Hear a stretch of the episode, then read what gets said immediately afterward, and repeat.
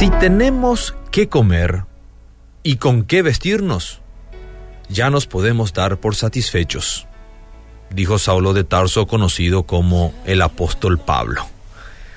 ¿Te has preguntado alguna vez si son realistas las palabras de Jesús cuando él dijo, no os preocupéis por vuestra vida, qué comeréis, ni por el cuerpo, qué vestiréis?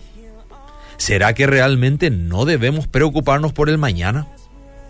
¿Y si nos despiden del trabajo? ¿Y si nos enfermamos? ¿Y si ocurre una pérdida grande, como un accidente o un incendio? ¿Y si nos falta la comida? ¿Acaso esta no está entre las preocupaciones más serias? No hay palabras que causen más ansiedad que la pregunta que empieza con ¿y si? Al pensar en esto, comenzamos a imaginarnos una situación peor que la otra. Pero si enfocamos en las palabras del apóstol Pablo, él nos recuerda que debemos estar contentos con tener solamente el sustento y el abrigo. ¿Por qué nos inquietamos creyendo que mañana se nos puede secar el pozo? Aunque es sabio planificar para el futuro, también debemos aprender a decir si el Señor quiere. Jesús enseñó que afanarse del futuro es vano. La necesidad imaginada del mañana es una necesidad que Dios no puede suplir. Como hijos de Dios, podemos entregar todo en las manos de nuestro Padre.